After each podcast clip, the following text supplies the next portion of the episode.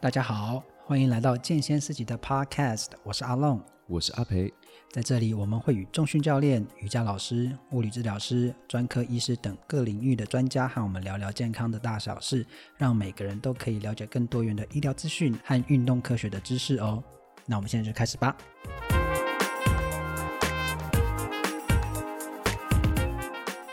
今天是我们今天四集 Podcast 的第二集。好，那我们今天 来聊一下，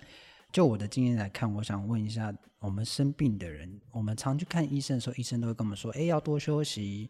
呃，不要吃刺激性的食物，然后要按时吃药，然后再回诊。对，但是我们没有听过说医生叫我们去运动，因为你在上一集有鼓励大家运动嘛。没错。那我自己看病经验是没有听过医生说哎去运动。那所以我们生病的人到底适不适合运动？因为现在运动风气也开始有在成长嘛。对，有些人可能生病，那但是他平常就有那种花一个小时、两个小时在重训啊，或者做有氧运动，因为生了一个轻症的病或是一个比较没有很严重的疾病的时候，他要去运动，他可不可以运动？这个我就想要请教你了。生病其实看你生什么病。嗯如果是一般的感冒啊，那其实看你的那个感冒的严重程度了。嗯那原则上就是你任何一个急性的身体不适，嗯或是疼痛的话，嗯基本上医生都会建议你适当的休息，嗯，然后按时服药，对，然后这可能这几天先不要运动。嗯对。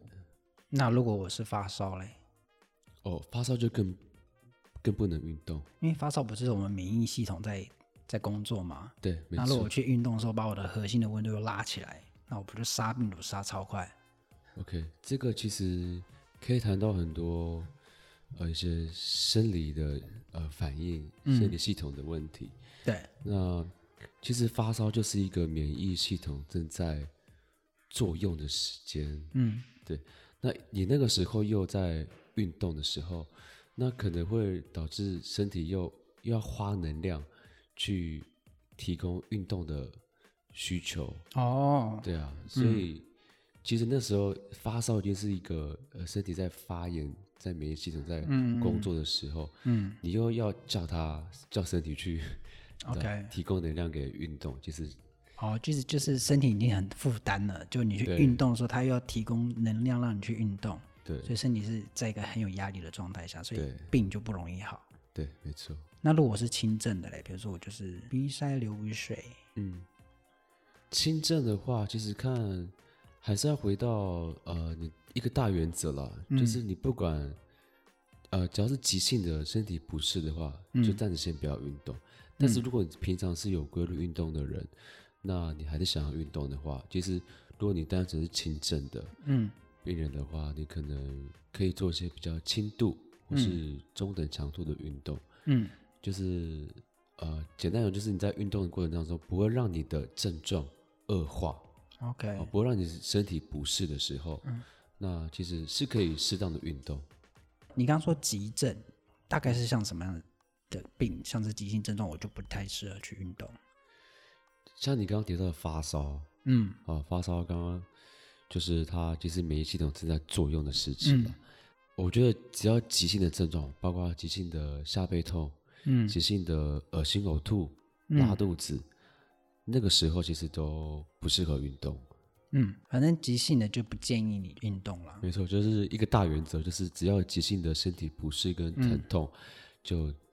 暂时先停止运动。嗯，但是我在查一些资料的时候，他们会有一种说法，就是有什么颈部以上跟颈部以下，他那个分法说，诶，你就是颈部以上的就不要运动，颈部以下的话就可以运动，是这样吗？ OK，这样子区分其实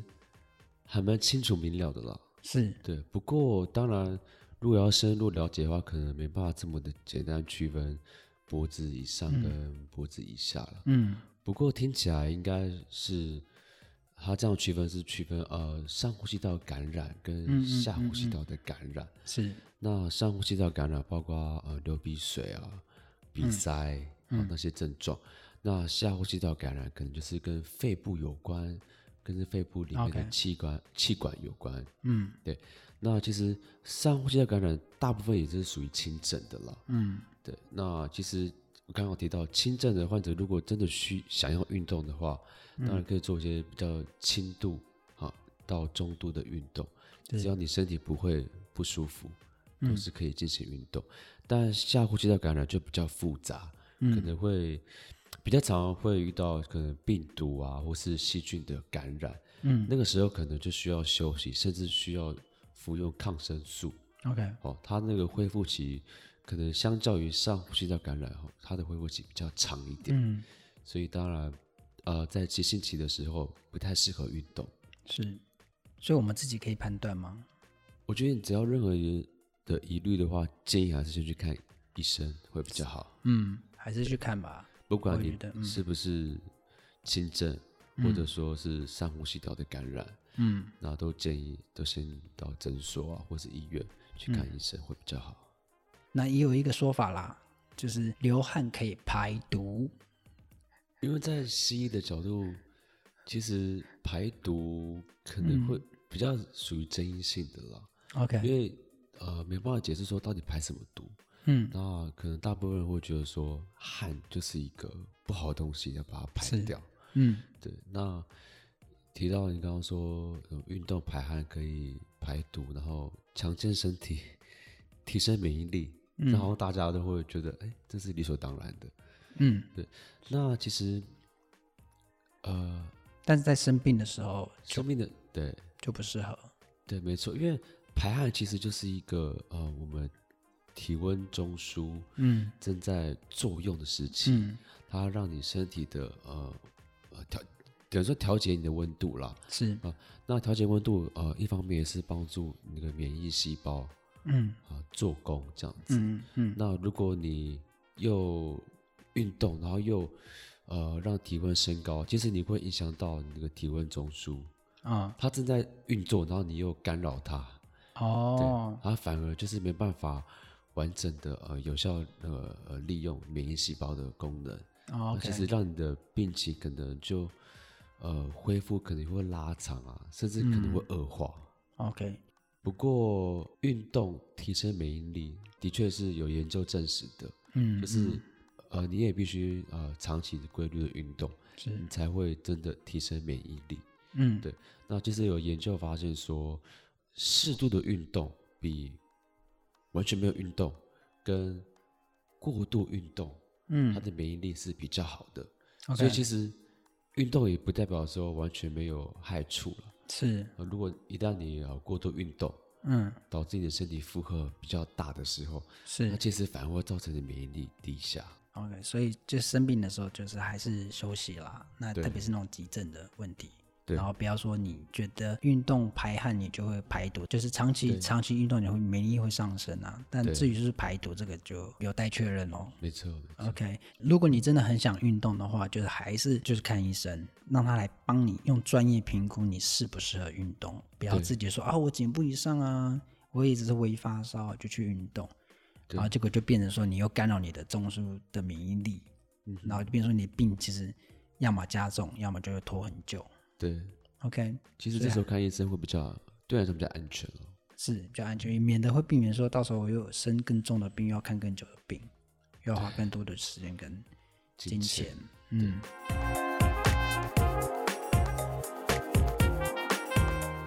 好，那刚刚你有提到运动的中度、轻度是怎么分的啊、哦，其实它简单来区分啦，就是你当你运动的时候，你可以讲话，但没办法唱歌的时候，那其实就属于算是中等强度的运动。 OK，这其实也蛮清楚明了的啊、就是你说，哎、啊、我在运动的时候可以讲话，对，然后不能唱歌，这是中强就是中中等强度的运动， ，OK，中等强对，度这是啊的，最简单的一个分辨的方式。嗯，那强激烈运动呃，比较高强度运动就是，就是顾名思义，就让你身体感觉负荷很大，然后会有点身体不适，嗯，快身体快耗竭的那种感觉。嗯那轻度的话，就是你就是可以唱歌， ，OK，对，包括比如说什么走路啊，嗯或是快走，那其实都属于轻度的运就动。是我快走的时候，我可以唱歌啊，然后也可以聊天，这就属于轻度的。对啊，一般人走路应该都还可以唱歌，边走路边唱歌边聊天嘛。对啊，那一般人慢跑的时候，其实好像也很难嗯，唱完整首歌吧？还是有些人可能心肺 有些能力歌手很好可能，有些歌手可能做得到、哦，有可能啊，可能唱完整张专辑吧。那就是因人而 异啦。就是有些人他体能状况比较好，嗯那可能他的那个强度的分辨就可能要做一些调整啊。嗯，会分你可以讲话跟可以唱歌来评断你的运动的强度，这样的根据是什么？其实在，呃医学上是会以心跳嗯跟你的那个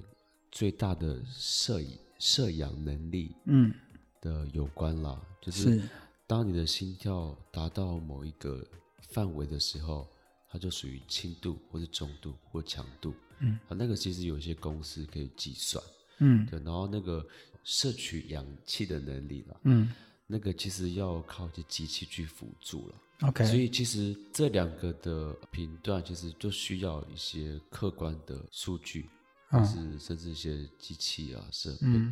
总不能总总不会就说你平常运动的时候你还要就是抱着这些机器在去 测量说到底哇那诶画面我现在想看属于轻度的还是中度，所以简单的还是可以用那个讲话，但没办法唱歌，那代嗯表说哎、诶你现在的呃运动的强度应该是属于中等强度。这 OK 其实比较好去判断了。可是你刚刚说心跳，心跳不是大家就可以，我现在大家好测像出来蛮蛮多人会用那些什么 Apple Watch 啊，可以测一些心跳，那嗯其算实有帮助的、啊。那那个心跳会怎么算？就是所谓的轻中度，我的心跳大概要哦哦，那个就要公式了，你确定那要？要公式哦，对，哦，不是，它不是一个绝对值哦，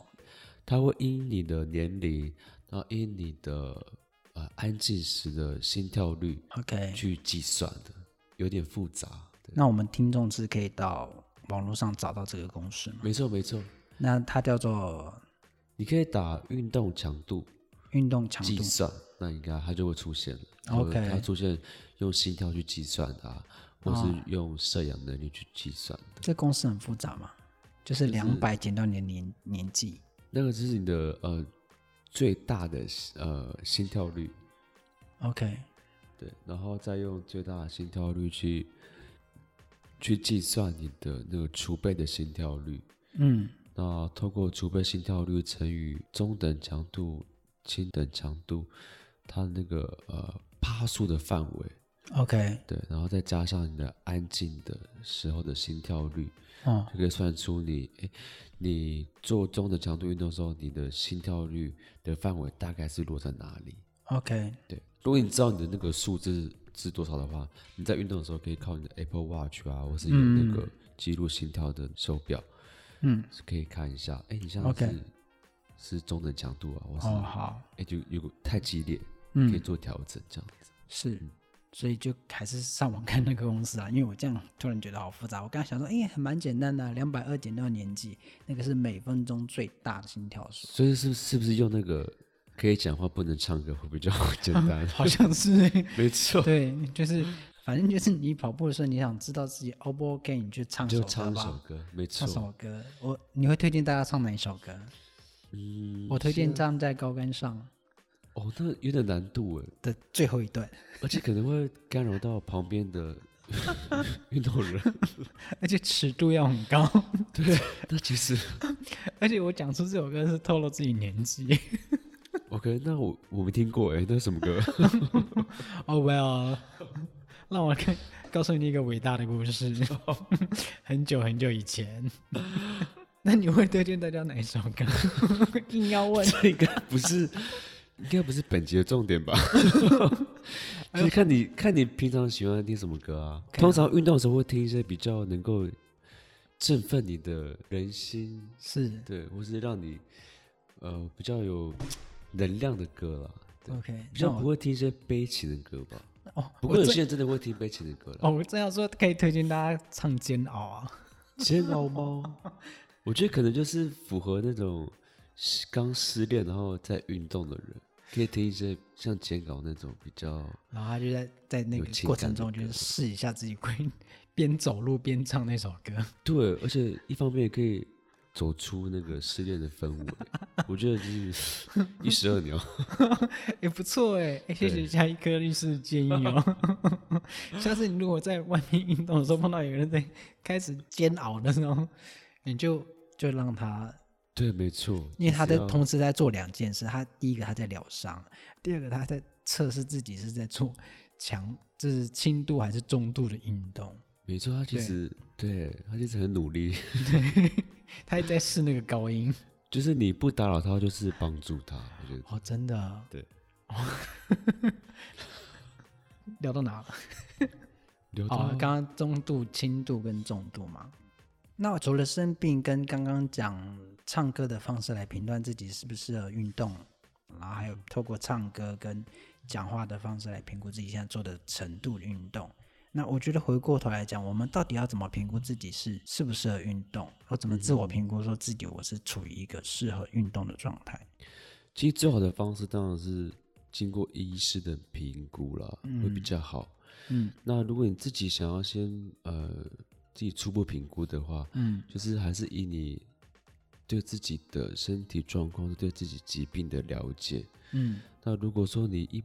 你是一个相对于相较于相对于健康的人的话，嗯你要你有任何的急性的症状的话，基本上都是建议先不要运动，先去、嗯呃寻求呃医师或是其他医疗专业人员的、呃是照护啊，或是建议这样子。嗯那如果你本身有慢性病的话，不管你有没有运动过啦，那其实还是建议先去看医生，先嗯给医生评估说你这个疾病，呃，可以做什么样子的运动，那嗯运动的时候需要避免什么样子的伤害啊，或是需要注意什么事情。是只要你有症状，我都建议还是先去看医生。 OK 对。那在医生来看，有所谓的最适合运动的状态嘛？身体状态。那其实讲最适合之前，应该要先提最不适合运动的状况。，嗯，对，最不是运动状况就是，呃，因为运动其实会影响到很多身体的内分泌啊，或者或者说呃心肺功能嘛。嗯，那其实最担心就是心脏的问题啦。哦只要你有胸闷啊、胸痛啊，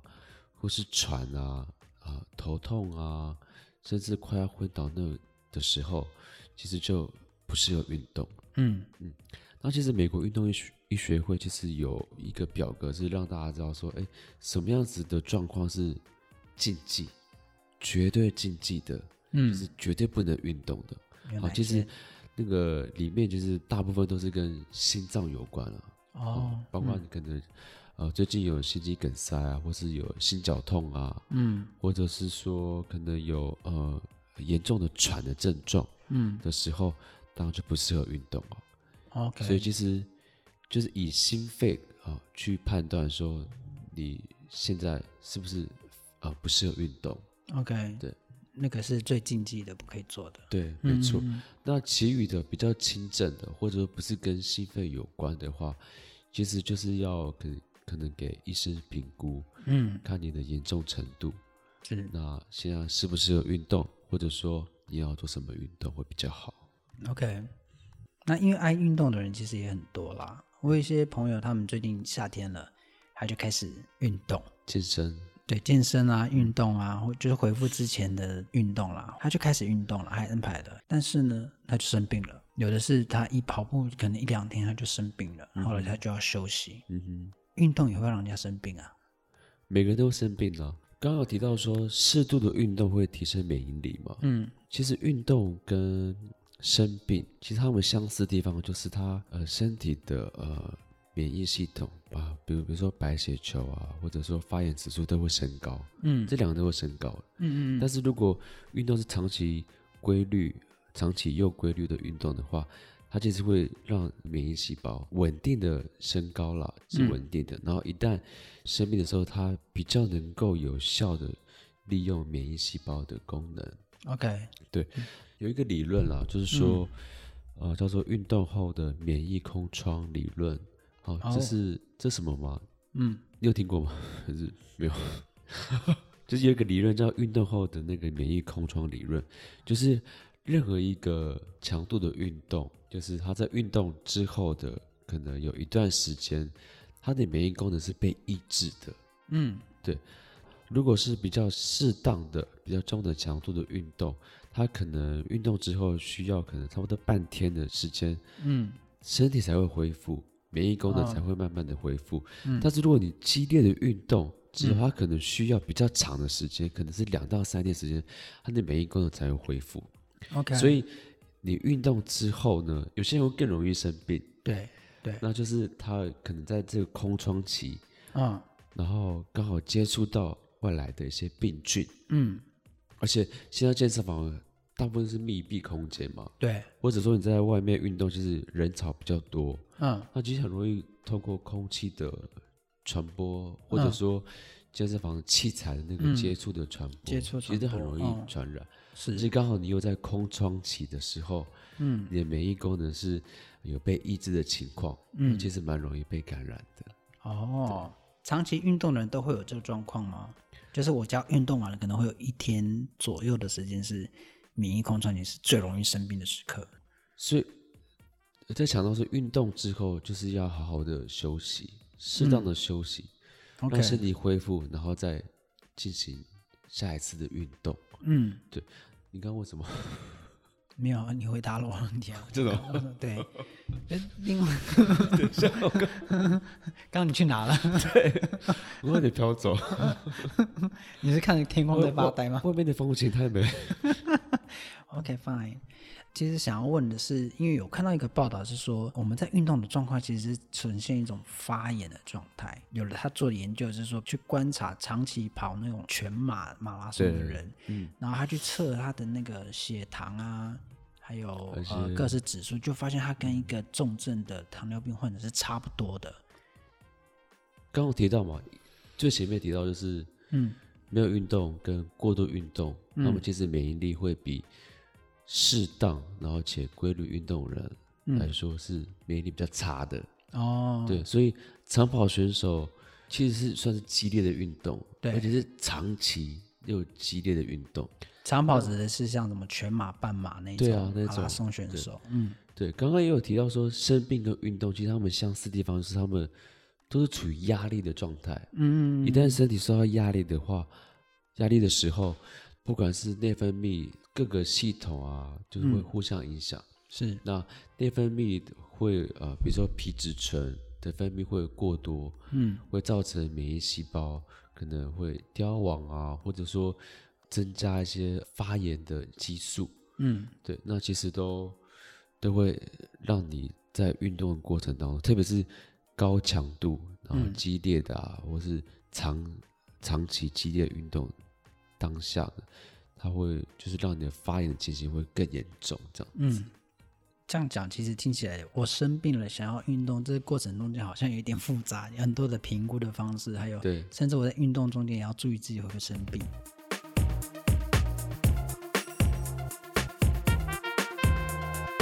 我们上一集有提到运动健检，嗯哼，我在生病的时候适合做运动健检吗？有需要做运动健检吗？因为听起来很像是这件事情啊，就哦，我生病了，但是我很想运动，我有运动瘾，可以请加一科医师帮我做运动健检的评估嘛，然后给我一个运动处方。当然适合啊，嗯哼，就是刚好借由你有症状的时候，然后哦你，就会想要来看医生嘛。嗯对啊，那如果你这时候又想要想要了解自己的身体状况，然后想想要运动的话，嗯，这刚好是一个时机啊、我们加一科医师可以帮你解决你像症状啊，像呃急性的问题，啊，一方面也可以帮你做完整的运动健检。嗯，运动健检的复杂度是比我简单问一加一科医师说，诶，我现在适合做这个运动吗？还要更复杂吗？呃，其实也可以这样说，嗯可以做什么样子的运动，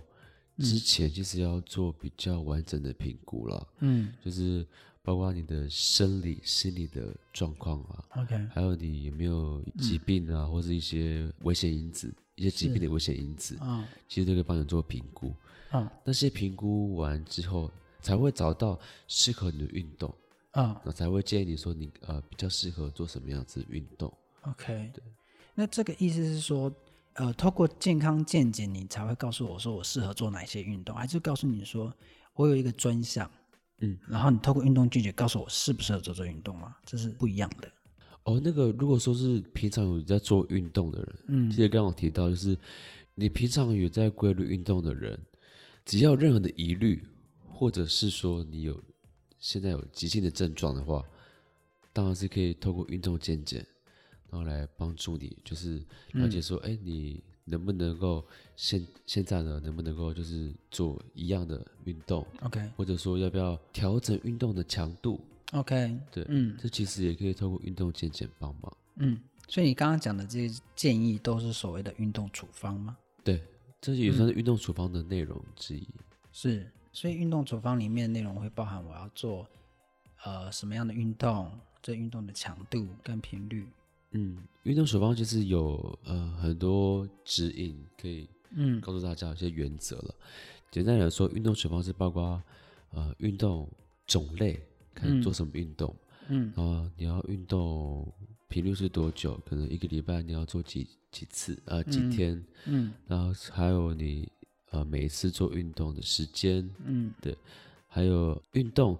的总训练量，还有包括你运动的阶段。嗯，你说你可能刚运动，那你可能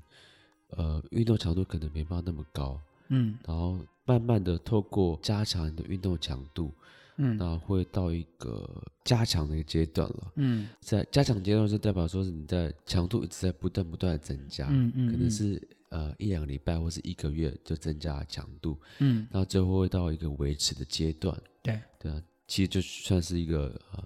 运动的一个进程了。嗯对，那其实也也是在运动处方的原则 OK 里面。嗯，听起来其实会需要做到运动健检人真的是特殊需求嘛，就是运动是我的职业，嗯这样的人比较会需要做运动健检。这样子的人非常适合做运动健检。嗯当然，其实运动健检是可以，每个人都其实都需要做了。是，但我觉得一般人应该都会是说，哎、我就生病了嘛，就听医生的话，我就多休息。对，对，那等到可能就是一个小病，我也不见得需要去做运动啦。嗯哼哼，就小病就等它好，多休息，然后好了再来运动。对。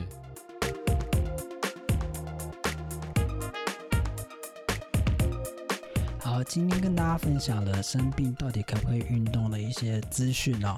今天聊下来，其实最保险的做法就是让医生用专业的角度告诉你说你现在这个状态适不适合运动。虽然说有一个说法是说。你的症状在颈部以上，你就可以做一些轻度的运动；那在颈部以下，啊，就不要做运动。呃，虽然说这是一个简单的评估方式啦，但是有些症状其实也是不适合运动的。阿培刚刚有讲，如果像是你发烧，它是颈部以上的症状，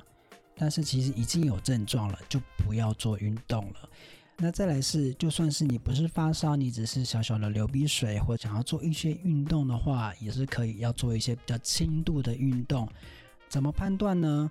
当然，你透过运动强度的公式去计算自己的心跳啊，怎么安排，那最简单的做法就是唱首歌吧，抒发一下心情。不是叫你唱首歌当运动啦，是说你在做这个运动的时候，可以唱一首歌来评估你现在